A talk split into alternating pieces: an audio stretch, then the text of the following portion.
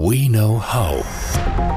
Ein Podcast der Fraunhofer Gesellschaft. Wir sprechen heute über ein Thema, das gar nicht so einfach auszusprechen ist. Nassfließtechnologie. Violetta Schumm und Michael Sauer haben nicht nur mit dem Wort, sondern auch mit allem, was dahinter steckt, mehr Routine. Sie stecken nämlich hinter der Arbeit an einer einzigartigen Anlage in diesem Forschungsbereich. Konkret steht diese Anlage für den Bereich Nassfließtechnologie in Augsburg am Fraunhofer Institut für Gießerei, Komposit und Verarbeitungstechnik IGCV. Herzlich willkommen, Violetta Schumm und Michael Sauer. Guten Tag, vielen Dank. Am besten wir fangen jetzt mal ganz von vorne an. Was genau ist denn Nassfließtechnologie überhaupt?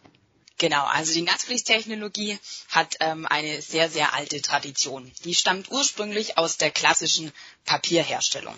Und das Ganze kann man sich vorstellen wie Papier schöpfen. Also das heißt, wir wollen Fasern in Wasser vereinzeln. Wenn wir diese Fasern ähm, in dem Wasser dann wiederum entwässern, entsteht eine Art Papier. In der klassischen Papierherstellung wird dafür meistens Zellstoff verwendet, der letzten Endes aus Holz, also Bäumen stammt. Für die Nassfließtechnologie können wir jetzt auch technischere Fasern wie Carbonfasern oder beispielsweise Glasfasern einsetzen. Um sich hier mal ein kleines Bild davon zu machen, bei uns an der Anlage verarbeiten wir zum Beispiel für 2000 Liter Wasser in etwa zwei Kilogramm Fasern. Aber hier nicht erschrecken, denn das Wasser, das wir in dem Prozess verwenden, können wir auch in einem Kreislauf fahren und für mehrere Fließstoffe verwenden. Was macht denn diese Anlage in Augsburg darüber hinaus so einzigartig? Die Besonderheiten der Anlage in Augsburg ähm, liegt vor allem in deren Größe. Also wir haben eine Technikumsanlage, die sich eben durch ihre Breite vor allem auch kennzeichnet. Also wir können 610 Millimeter breite Fliese herstellen mit einer relativ hohen Verarbeitungsgeschwindigkeit bis zu 30 Meter pro Minute. An der Stelle würde ich mich vielleicht auch kurz einklinken zum Vergleich zu einer normalen Papiermaschine, also wenn man da jetzt den Vergleich ziehen will von unserer Technikumsanlage zu einer, zu einer richtigen Papiermaschine, sind das natürlich Größenordnungen. Wir hatten gerade schon gehört, also unsere Anlage läuft mit 30 Metern pro Minute. Eine richtige Papiermaschine für zum Beispiel Zeitungsdruck läuft mit über 2000 Metern pro Minute, also schon ein bisschen schneller. Und auch die Breite bei uns 600 Millimeter, in Realität bis 12 Meter. Also das sind schon super Fabriken, wenn man so will.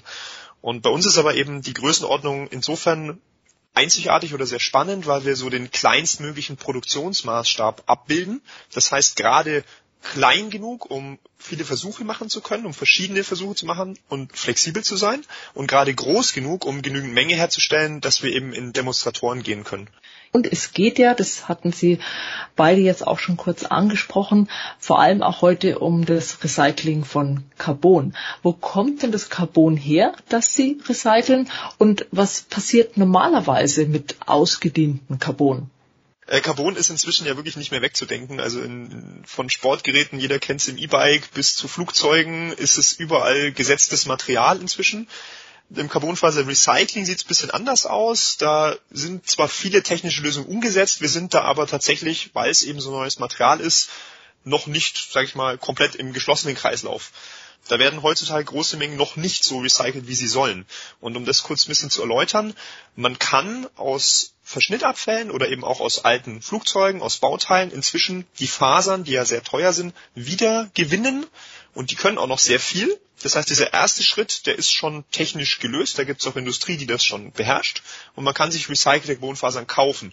Der Schritt danach, aus diesen kurzen Stapelfasern nennen wir die, jetzt wieder was Hochwertiges zu machen. Im ersten Schritt jetzt also erstmal ein Halbzeug, also ein Vlies zum Beispiel.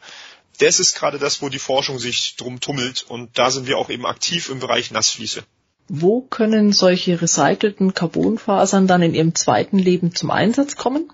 Grundsätzlich sind wir, reden wir jetzt hier gerade von Fließen. Ähm, das kann natürlich auch andere Halbzeuge sein, aber solange wir bei Fließen bleiben, sind es immer einmal strukturelle und einmal funktionelle Anwendungsfelder. Also so eine Recycling-Carbonfaser kann ganz schön viel. Die kann sogar deutlich mehr als zum Beispiel eine neue Glasfaser.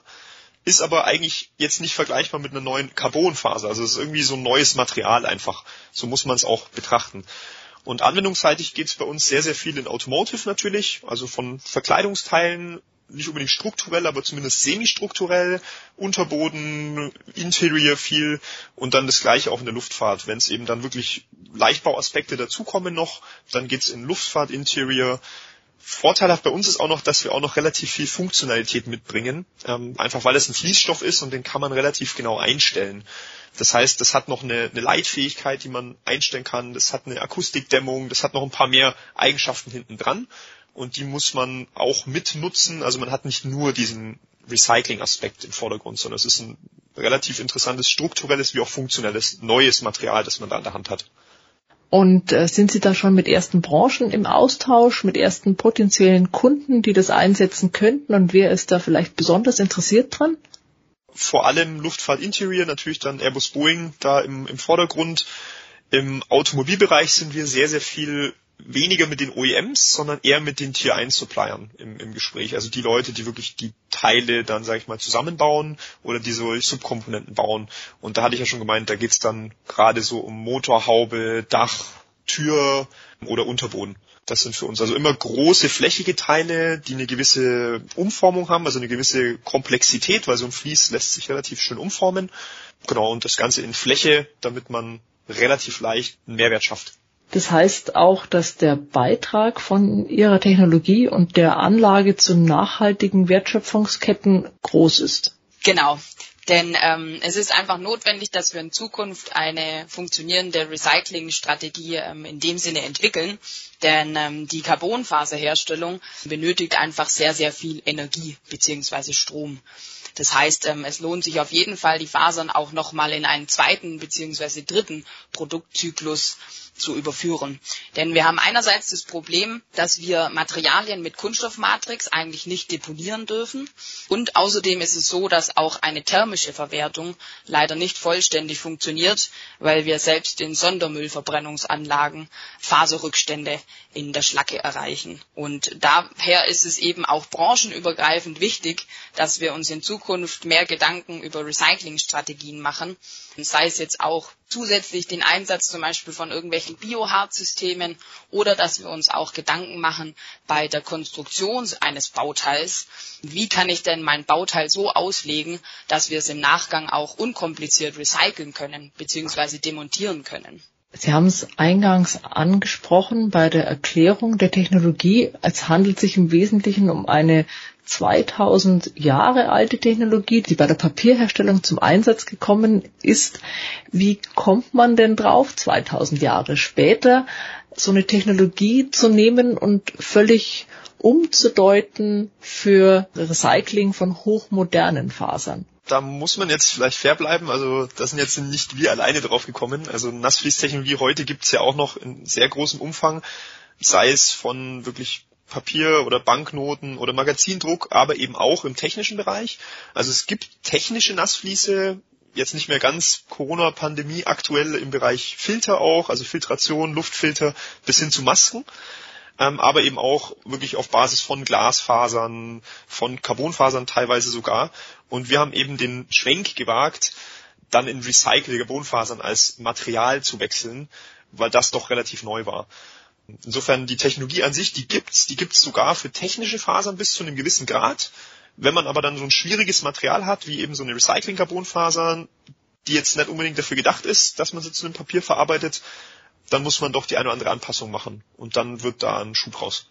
Ein interessanter Schwenk. Vielen Dank an Violetta Schumm und Michael Sauer vom Fraunhofer IGCV in Augsburg für diesen Einblick in die Welt der Nassfließtechnologie. Eine Technik, die bereits vor 2000 Jahren in der Papierherstellung zum Einsatz kam und jetzt von Fraunhofer Forscherinnen und Forschern erfolgreich für das Recycling von Carbon eingesetzt wird. Wir wünschen weiter viel Erfolg. Vielen Dank. Vielen Dank. Vielen Dank fürs Gespräch. Fraunhofer. We know how.